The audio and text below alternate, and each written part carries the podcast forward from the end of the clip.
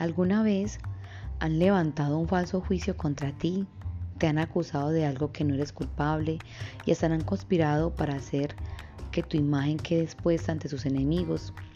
Pues hoy tenemos unos datos de las mayores conspiraciones que han surgido a lo largo de la historia, donde han acontecido hechos que han un giro importante y la gran mayoría de los seres humanos no hemos sido conscientes de la verdad tenemos lo que fue el asesinato de John F. Kennedy.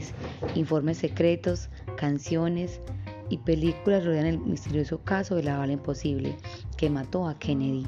Las teorías señalan desde un posible asesinato desde dentro, la CIA, Nixon hasta la KGB o Fidel Castro. Lo único claro es que Lee marcó ese momento de la historia que hoy en día todavía no ha llegado a esclarecerse.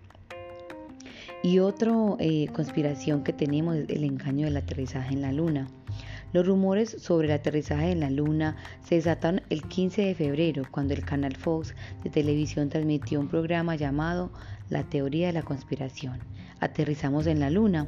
A partir de ese momento millones de personas empezaron a dudar de si lo que se había visto por sus televisores era cierto o si se trataba de algunos estudios de grabación de Hollywood.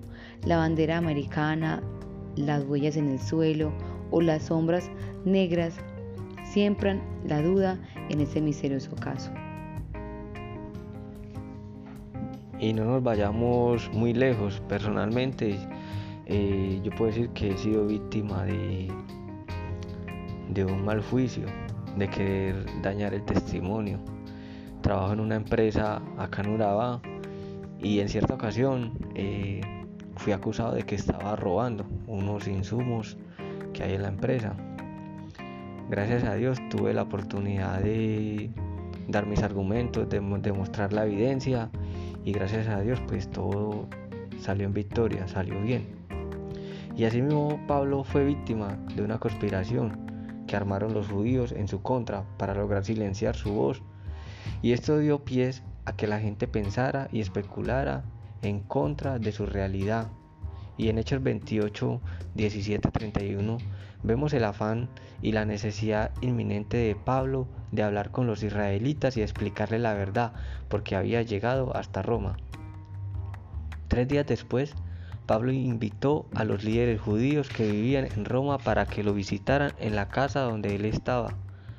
Cuando ya todos estaban juntos, Pablo les dijo, amigos israelitas, yo no he hecho nada contra nuestro pueblo ni contra nuestras costumbres, sin embargo, algunos judíos de Jerusalén me entregaron a las autoridades romanas.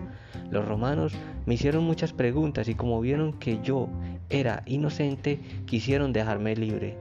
Pero como los judíos que me acusaban querían matarme, tuve que pedir que el emperador romano se hiciera a cargo de mi situación. En realidad, no quiero causarle ningún problema a mi pueblo. Yo los he invitado a ustedes porque quería decirles esto.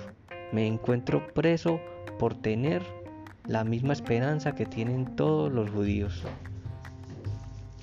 Pero los líderes judíos le respondieron a Pablo diciéndole que ellos no habían recibido ninguna carta de Judea que hablara acerca de él y que ninguno de los que habían llegado de allá habían hablado mal de él, pero sí querían saber qué es lo que él pensaba, porque había escuchado hablar mucho del grupo al que él pertenecía. Tiempo después, los líderes judíos y Pablo acordaron una fecha para hablar y cuando llegó el día acordado llegaron a la casa de Pablo y Pablo les estuvo explicando por largo tiempo, incluso con la Biblia en la mano para demostrarles con argumentos que era real y verdad de lo que les estaba explicando porque él deseaba en su corazón que todos recibieran la salvación. Algunos creyeron, pero algunos fueron muy obstinados y no quisieron creer, y como no lograron colocarse de acuerdo, decidieron retirarse.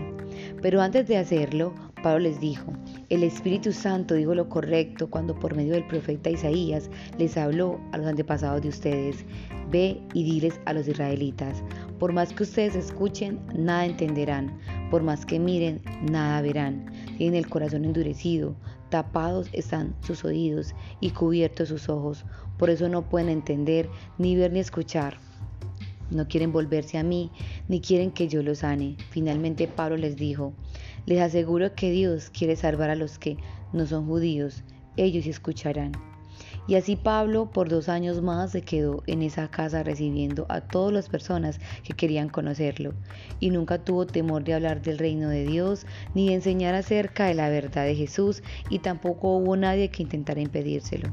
Y queremos rescatar esa virtud que tenía Pablo de hablar siempre de la verdad, independientemente de las circunstancias que estaban viviendo en su momento.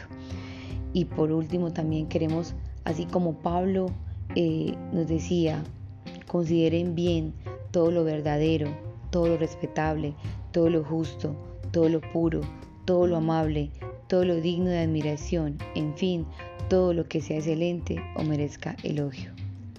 Somos comunidad cristiana de fe, una iglesia que está ubicada a las afueras del municipio de Carepa, antes de llegar a Coca-Cola. Nos puedes encontrar en Facebook como Comunidad Cristiana de Fe Carepa.